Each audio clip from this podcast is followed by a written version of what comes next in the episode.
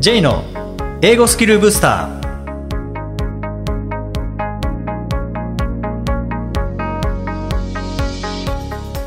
こんにちは J こと早川浩二ですこんにちは、アシスタントのあきです。この番組は旅行や仕事で英語を使えるようになりたい方、TOEIC などの資格試験の勉強をしている方、英語学習へのモチベーションを高めたい方にスキルアップのコツをお伝えしていく番組です。J さん、今回もよろしくお願いします。よろしくお願いします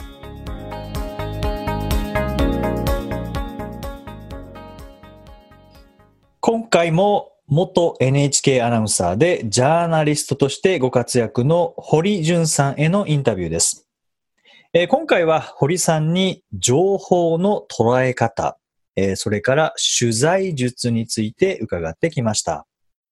えー今回もジャーナリストの堀潤さんにお話を伺います。堀さん、今回もよろしくお願いします。お願いします。えー堀さんといえば、東京 MX のモーニングクロスでは毎日 MC をされて、僕もあの毎朝起きてすぐチェックするのがモーニングクロスなんですけれども、嬉しいですはいね。ありがとうございます。さらに多くの番組のコメンテーターとか、えー他にはもう本当に教育から社会問題からいろんなものを扱うイベントでファシリテーターをされたりとか、えーさらに映画も撮られて、えー監督だけではなくて撮影、編集、ナレーションなども全てこう担当されているということで、本当にあの多彩にご活用 ご活躍だと思うんですけども、はい。えー今回はあの堀さんご自身のこう情報の収集術とか、情報の捉え方について伺いたいんですけども、堀さん、普段どんなメディアから情報を集めることが多いですか？そうですね。第一に情報収集源として活用しているのははい。本人ですね。本人。これはやっぱりすごく大事にしていて、本人、あの、まあ、じゃあ新型コロナって言った時には、はい。やっぱりその新型コロナに罹患した経験がある人、罹患してしまった人、ね、対応している医療従事者、さらには、まあ、それによって経済的なあ困窮を強いられている商工業種の方、美容師さんは、看護師さんは、えー会社員は、お母さんは、子供たちはって、周りに、身の回りにいる人たちの話を、うん取材とまではいかずとも、なるべく当事者たちから直接聞くっていうことを。まず軸にしています。はい。で、それは取材者だからっていうことよりかは、め周りにいる人たちは誰だって何かの当事者なんですよね。うーん。うん。あの、子育てのことについて一番、あの、考え、トライアンドエラーしながら前進しているのは、それはまあお母さんであり、お父さんであり、里親であり、保護者でありって。でそういう方に、あ、最近なんか子育ての問題でこういうのあるらしいですけど、どう、どう、どうなの？とか聞くと、うん、いや、でも実際こうなんだよ、とか、うーん。うん、あ、こんなこともあるんだよ。とか、あ、あのニュース知ってるけど、うん、全くその通りだと思った。とか、あ、そうなんだよね、そうだよね、そうですよね。って。一義的にはだから、ま、身の回りにいる人たちが大切な情報源だっはい。ていうことです。うーん。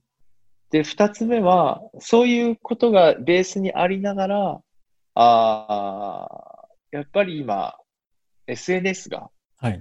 僕の情報収集の中では非常に大きいうですーね。ん。例えばツイッターは自分のリストの中に、リストっていうのは必要な人たちをフォローして、はい。その人たちの情報だけを見ることができるタイムライン。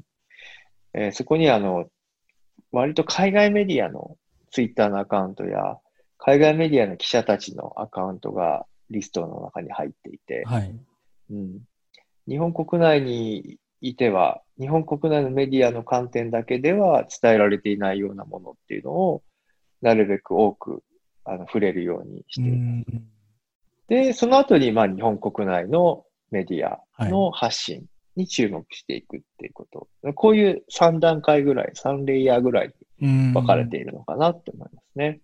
じゃあもう本当に個人レベルから、こう、世界レベルっっていう、もう幅広く集めてられると思うんですけど、これが例えば日本語だけの世界とか、日本だけの世界の情報に触れているっていう人も中にはいると思うんですね。でそういう人と、まあ、そうではなくて、まあ、外国語もしくは外国語の翻訳でもいいと思うんですけど、外国語または外国の情報に触れている人たち。この人たちでは、触れられる情報に大きな隔たりが出てしまうと思うんですけども、その場合は、外の情報、外国の情報にも触れるべきなんでしょうか？うん、そうですね。あのー僕の場合はやはり好奇心っていうのがすごく強いんだと思うんですね。本当の本当を知りたいとか、うん、まだ誰も見てないものを見てみたいとか、はい。うん、自分の日常では得られない何かに触れてみたいとか、そういうことがすごく強いので、うん。だから、じゃあアフリカのことはアフリカの現地の人の発信を見るのが一番最前線かなと思って、そこにこう窓があるわけじゃないですか。はい。うん、で、いろんなものの見方も一面的ではなくて多面的であった方が面白いなって思っているので、うん。やっぱり怖いですよね。こうである。しか知らないっていうのは。はい。こうである。でも、こうでもある。いやいや、そもそもこうなのである。だからいろんな見方がこう、いろんな考え方が周りにある方が、うん、縛られなくて済むので、そういう意味で言うと、海外の情報に触れているっていうのは、あ、そんな現象が起きてるのか、うんこんなこともあったのか。新型コロナの状況を見ていても、やはりその異変に早く気づくかどうかとか、うん、対応策や、その、起きる影響がどうなのか。先行事例を早く知っておけばそれだけ対処もできるし、うん不安だと思っていた未来に希望を照らす何かが開発されているのも、どこどこの国で始まった研究の一端に触れることで気持ちを支えることができるかもしれないし。まあ、それは結局自分の心のありように跳ね返ってくる話なので、はい。うん。やっぱりいろんな人たちの話が聞ける方が、僕は、ああ、生きやすいかなって思ったりもしますね。ただ、あの、情報にですね、あの、取り込まれるときついですね。うん。うん。その多様な情報環境っていうのは、A でもない、あ、違うのか、じゃあ B なのかな、あ、B じゃない、C なのかな。翻弄されるとあ、そうで非常。に辛い。で、それはなんでそんなことが起きるのかって言ったときに、基本スタンスとして、情報っていうのは信じるものじゃないよっていう。うん。情報っていうのは、うん、知るものであり、選択するための一つの手段であって、はい。身を委ねる信仰の対象ではないんだよっていうことは、あの、皆さんによく伝えています。あ、なるほど。わからない。だから、あの人が言っていることを信じよう。そうではなくて、わからない。でも、どんなバリエーションがあるのかは知りたい。はい。あ、あの人はこう言ってんだね。鍵括弧。本当かどうかはわかんないけど、うん。あの人はこういう見解なんだ。鍵括弧。まあ、これも本当かどうかわかんないけど。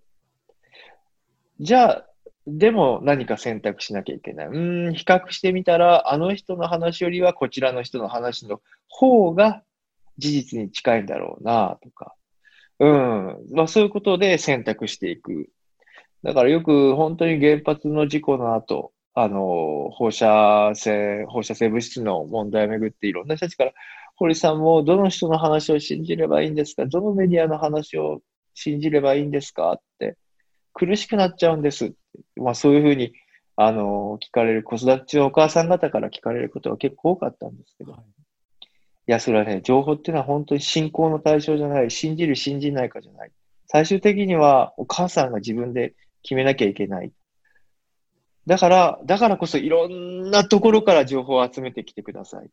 選ばなきゃいけないんだと。選択するんだからと。だから、もうこの人に頼ろう。この人なら間違いないと思って、すがってたら、その人が嘘言ったらどうしますか？その人が間違ってたらどうしますか？怖いですよね。僕はそっちの方が怖いと思うなって。まあそんな話をしたりして。まあコロナに関してもそうですよね。今もね。不安な人多いと思うんですよ。そうですね。でも不安だからこそ、全くこう違う立場のいろんな人たちの意見を身の回りにこう、並べておくってことが大切なんじゃないでうすか。んうん実際にこう、まあ、個人個人からのお話を伺うっていうこともされながら、あえて現場に行くっていうことも堀さんかなりされてると思うんですね。それはもうまさにこう福島、沖縄、えーそれから台風とか地震で被災した場所、あとはそういう国内だけではなくて、北朝鮮、パレスチナ、えデモ中の香港っていうふうに、本当にもう世界にこう渡っていると思うんですけども、あえて現場を見る大切さっていうのも、その個人レベルから話を聞く大切さっていうのと共通している部分っていうのはありますかね？あの、前回お話をした大きな主語よりも小さな主語を大切にするっていう話が、そのモチベーションです。うん。中国はって言ったときに、じゃあ、中国はって言っても、100人いれば100通りの言葉があるんじゃない？現象があるんじゃない？思いがあるんじゃない？それはじゃあ行ってみないとわからないかもしれない。で、A 君はこう言ってた。違う B さんはこうだった。C さんはこうだった。一方国は、国家元首はこんなことを言っていた。ね、北朝鮮はって言ったときに、やっぱりその持ってるイメージってすごく限られたパターンしかない。うーん、そうですうね。ん。し国家指導者がいて、軍事パレードがあって、核ミサイルの実験があって、拉致問題があって、そして経済的に困窮していて、そんなイメージ。でも本当はどうなんだろう他にはあるに決まってるだろうなって。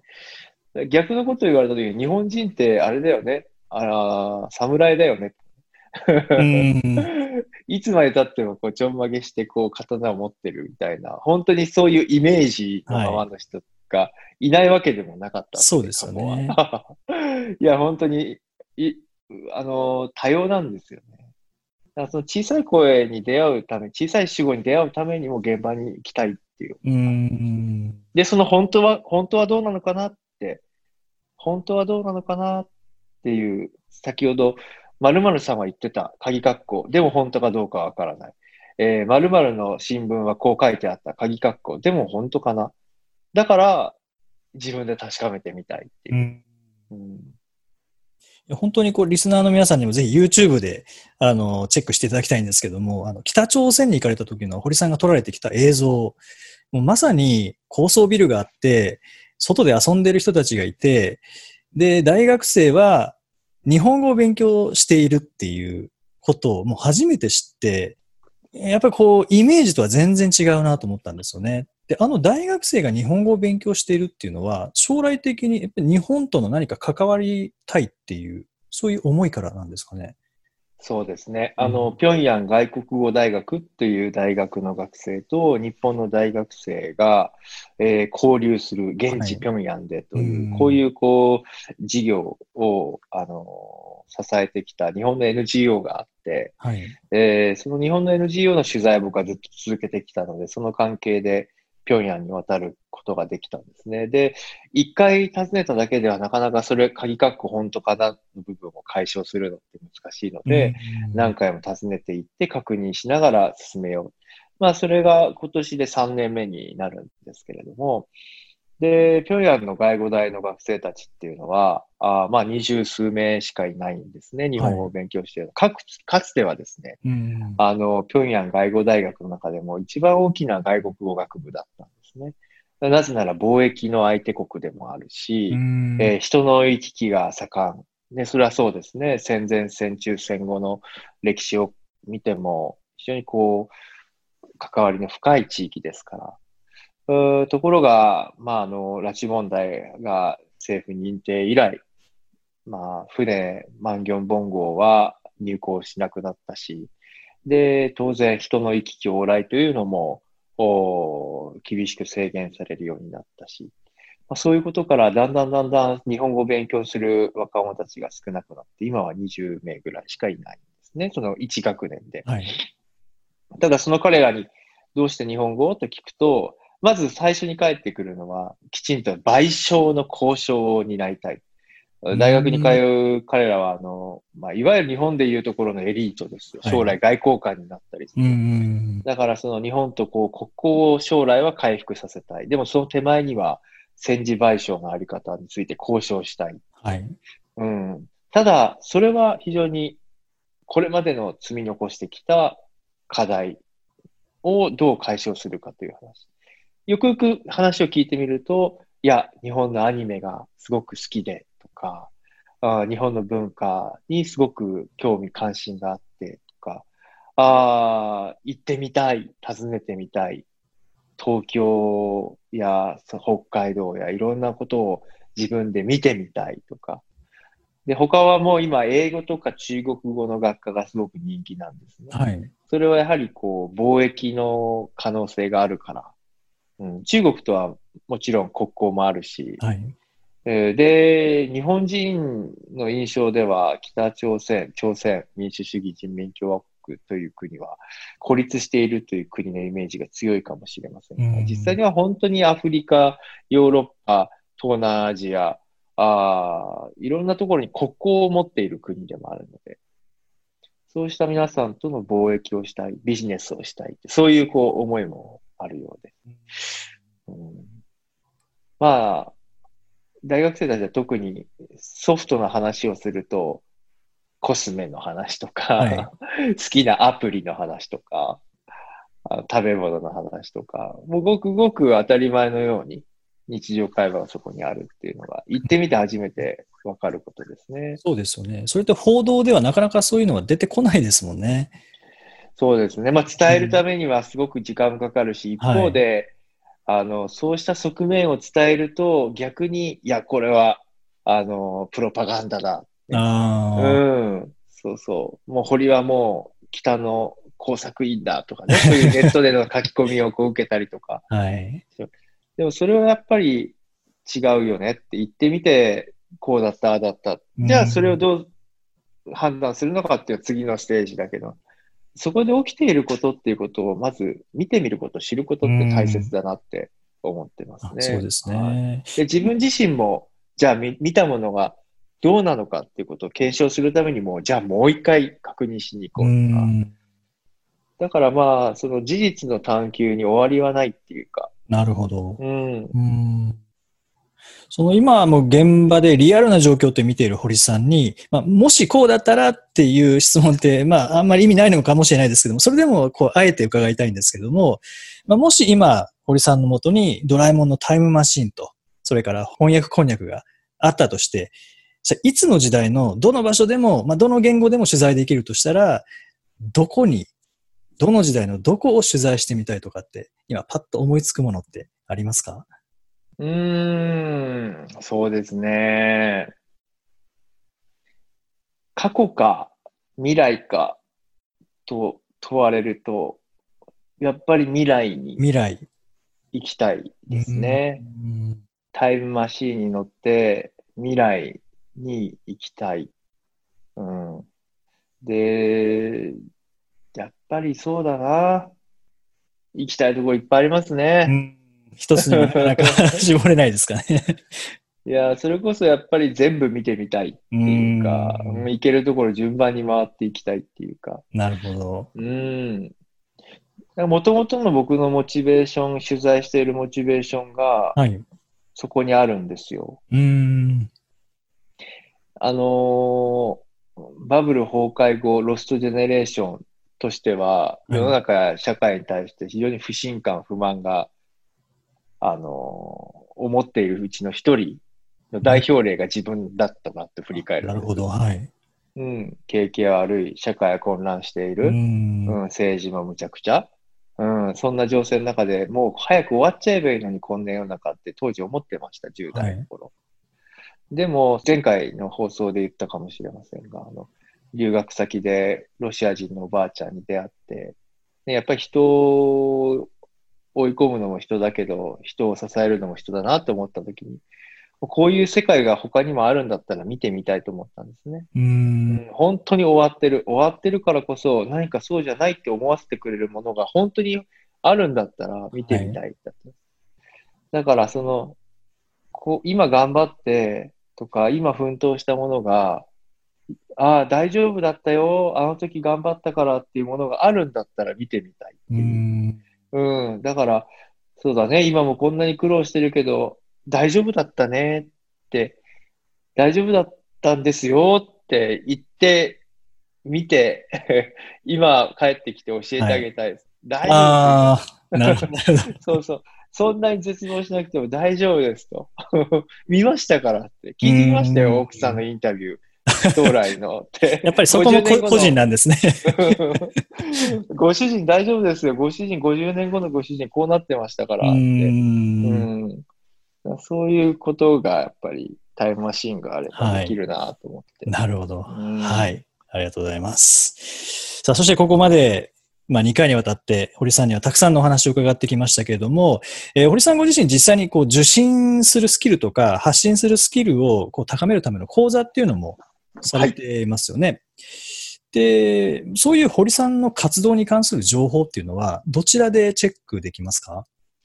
そうですね。僕のあの、ツイッター、SNS、インスタグラム、フェイスブックなどをフォローしていただければ、あの、随時更新していますので、はい。アクセスをしてみてください。はい、今はどうしてもこうコロナの影響で、オンラインでのやり取りっていうのがメインですかね、そういう講座多いですね。実は言うと、この後も取材があるんですけど、はいオンラインでの。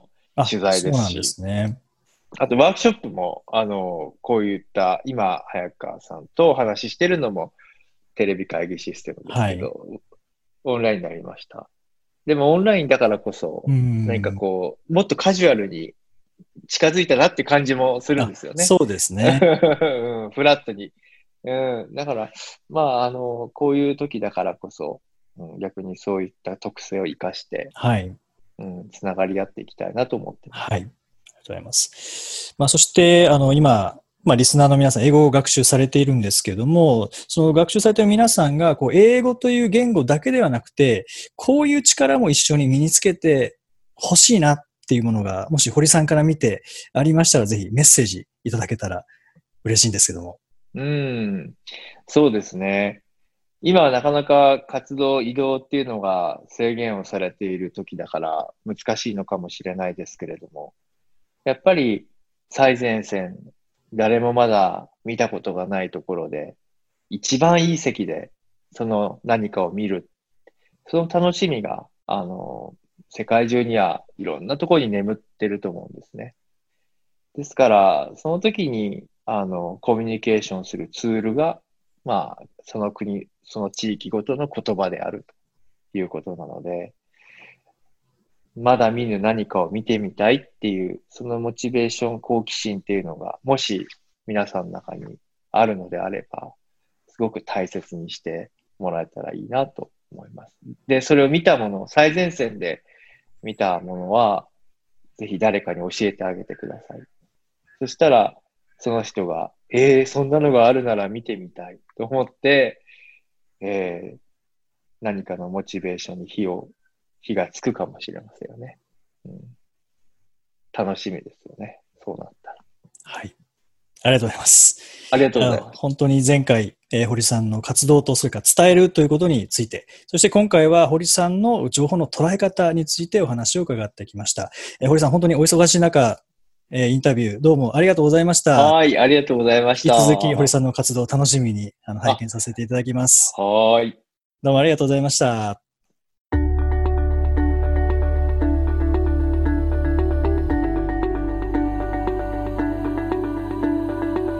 Useful expressions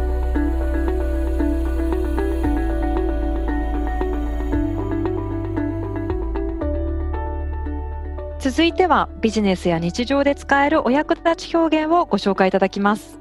J さん今回の表現は何でしょうか？はい、今回は Say hello to Robert. Say hello to Robert. えーロバートによろしくお伝えください、はい。みたいな感じですね。そうですね、はい。まあ、say hello、えー hello って言っといて、誰に？To Robert。うん、say hello to Robert ですね。なんかそのまんまなんですけどねうん。意外と出てこないフレーズかもしれないですねいや、そうですね。本当に、あの、ロバートによろしく伝えといてっていう。同じ、同じですよね。ハローって言っといてってことですもんね。言っといてそのまんまなんですよはい。ね。本当そのまんまなんですよ。はい。はこれ、ハローを変えて、 hi とかでもいいんですよね。あー Say いいですねう to ん誰々。い。うん。say hi to Robert とかですね。はい。はい。あとは、まあちょっとこう難しく言いたい場合は、give my regards to Robert. give my regards. まあ、regards ってよろしくっていう、よろしくお願いしますみたいな感じの表現ではありますけどね。そうですね。ちょっと硬い感じですかね。うんそうですね。give my regards to Robert. まあ普通は say はい hello to Robert とか say hi to Robert とかですね。はい。リガーズってよくあのメールとかの最後の締めの部分で日本語で言う敬具みたいな感じで best regards って使いますよね。あの regards と多分同じ regards ですね。こそうこで。ですね。はい。そう、メールの最後に best regards っていうはい。誰々ってね自分の名前書きますもんね。うん、であれ best regards とあと regards だけの場合もありますよね。ああ、そうですうね。ん、でこれ regards とか best regards ってすごい使い勝手いいなと思うのはその、はい柔らかすぎず硬すぎずみたいな感じで、うん結構あの本を一緒に書く時とかですねネイテはい。ィブとのこうメールのやり取りでだいたい最後の締めは regards、うんあ best regards ですねおお互いに。日本語の敬具よりももっとカジュアルな感じなんですかねうんど。っちかというとよろしくお願いします？の方が強いですか感じなのね。で、うん、使い勝手いいですね。だからうん、そこまで硬くない表現なので、よく見ますもんね。もう決まり文句って感じがします。メールとか。本当そうはですね。なのでこうメール、最後の締め方よくわかんないっていう場合は、この best regards い。とりあえず、そうですね。書いとけば間違いないですね確。実ですよね。はい。はいなんか他にありますかね ?say hi to everyone とか say hi to あ、そうですねみんなによろしく言っといての場合は、うんその everyone, say hi to everyone for me. みんなによろしく言っといてよっていう時は、あ名前を入れずに everyone でいいですよいいね。ですね。for me っていうのがいいですね。私のためにみんなに伝えといてっていう感じですよね。はいはい。はいこれ本当なかなか言えそうで言えないですよね。そう、簡単な表現なんですけど簡ね。単なんですけどね、うんよろしくってなんて言うんだろうってなっちゃいますよね。はい。よろしくって、よろしくは直訳できないですもんね。そうですね。うんまあ、つまり say hello ってことなんですよね。そうですね。ハローって言っといてっていうう。ん。そうですね。ぜひぜひ、これは、あの、パッと出てくるようにうん。練習しとくといいですね。そうですね。こう、会話の最後とか、なんか懐かしい人が出てきた時とか、あそうですね。話題に出てきた人が。そうですん出てきね。て、今度会うよって言った時に、こう、パッと言えると、うんいいですねいいですねすごく非常に簡単な単語ばっかりなので、うん。ちょっと記憶に留めておくだけで使えますね、すぐに。そうですね。ぜひ、使ってみてください。第26回をお送りいたしました。J さん。はい。なんか最近こう新しい活動もされてるっていう話なんですけど、あどんな活動ですか？えーそうですね。最近は、あの、今学校が休みはい、のところが、まあ、多いじゃないですか。そうですうね。ん。まあ、今回配信が6月10日なんですけども、この収録は5月の初めぐらいですね、はい、えーにしてるんですけども、まあ、おそらく6月10日も、まだなかなか投稿はできないんじゃないかなっていうふうに思うんですけども、まあ、そんな中ですね、やっぱり勉強どうしようとか、はい。勉強進まないから心配だっていう。中学生も、まあ、高校生もそうだと思いますし、はい。もしかしたら小学生もですよね、まあ、心配な、えーお子さんが多いということで実はそういう話を知り合いとしていてええでいや実はうちの子が中1なんですよねで姉の子も中1なんですよねみたいな話がはい。あっていやなんかやりましょうかみたいななんかやりましょうやりか。ましょうか話になったんですねその方と。ああ、じゃえーあどんな風にこう勉強したらいいかとか、そんな話になるんですかね？あのー中学校1年生っていうのはなんかこれ小学生、まあ、高学年からそうだと思うんですけど、はい。かなりの潜在能力を僕は持ってると思うんですよね。だから何をやらしても大体できてしまう力はあると思って。決めてるってことですか？うんそうですね。うまくできるかどうかは別としてでも、うんうんできるようになる素質っていうのはあると思うんですよね。誰でもうん、あるんだっていうそのぐらいになったらことですかあーだから例えばこう伝える力もそうですしはい。あとは調べる力うーん。分析する力。とかあとは何かこう数字があるとしたらその数字の変遷をたどってはい、それぞれどのぐらいの率で上がっている落ちている前日と比べてどのぐらい伸びたどのぐらい減ったそれはっていうふうにこう分析みたいなところにも。とそれってこう、はい評価関係なくうん例えばなんでしょうねうん増えた時にはあじゃあまあ調べるっていうことは社会じゃないですか。はい。で増えた減ったって何か何何かのテーマで増えた減ったみたいなのがあったとしたらそこははい何パーセント落ちたとか増えたっていうのはこの計算しなきゃいけないのではいこ。こに数学が入りますよね。ああ、じゃあ机の上の学習となんか社会をこう結びつけていくようなそうですね、感じですかね。はい、でそれを発表するってなったら今度国語じゃないですかはい。書く文字にするとかそうですね。っていうふうにすると学校に戻った時にあこの勉強っていうのはこういうところに生きてくれるな、あ、それすごい大事ですようね。ん、それはうまくいくかどうかっていうのはちょっというん、いろいろお互いにこう試しながら感想を聞きながらより良いものにしていや勉強の目的が分かったら勉強もはかどりますようね。ん、そうまさに実学なんですね。それは机の上紙の上だけでの勉強。頭の体操としての勉強じゃなくてただ記憶する暗記するとかではなくてうん。実際にそういうのを通して考える勉強計算する勉強。その中から何かこうパターンがあるのであればそれを、えー導き出す学習っていうのはやっぱり生きていく中で自然とやっていくことなので、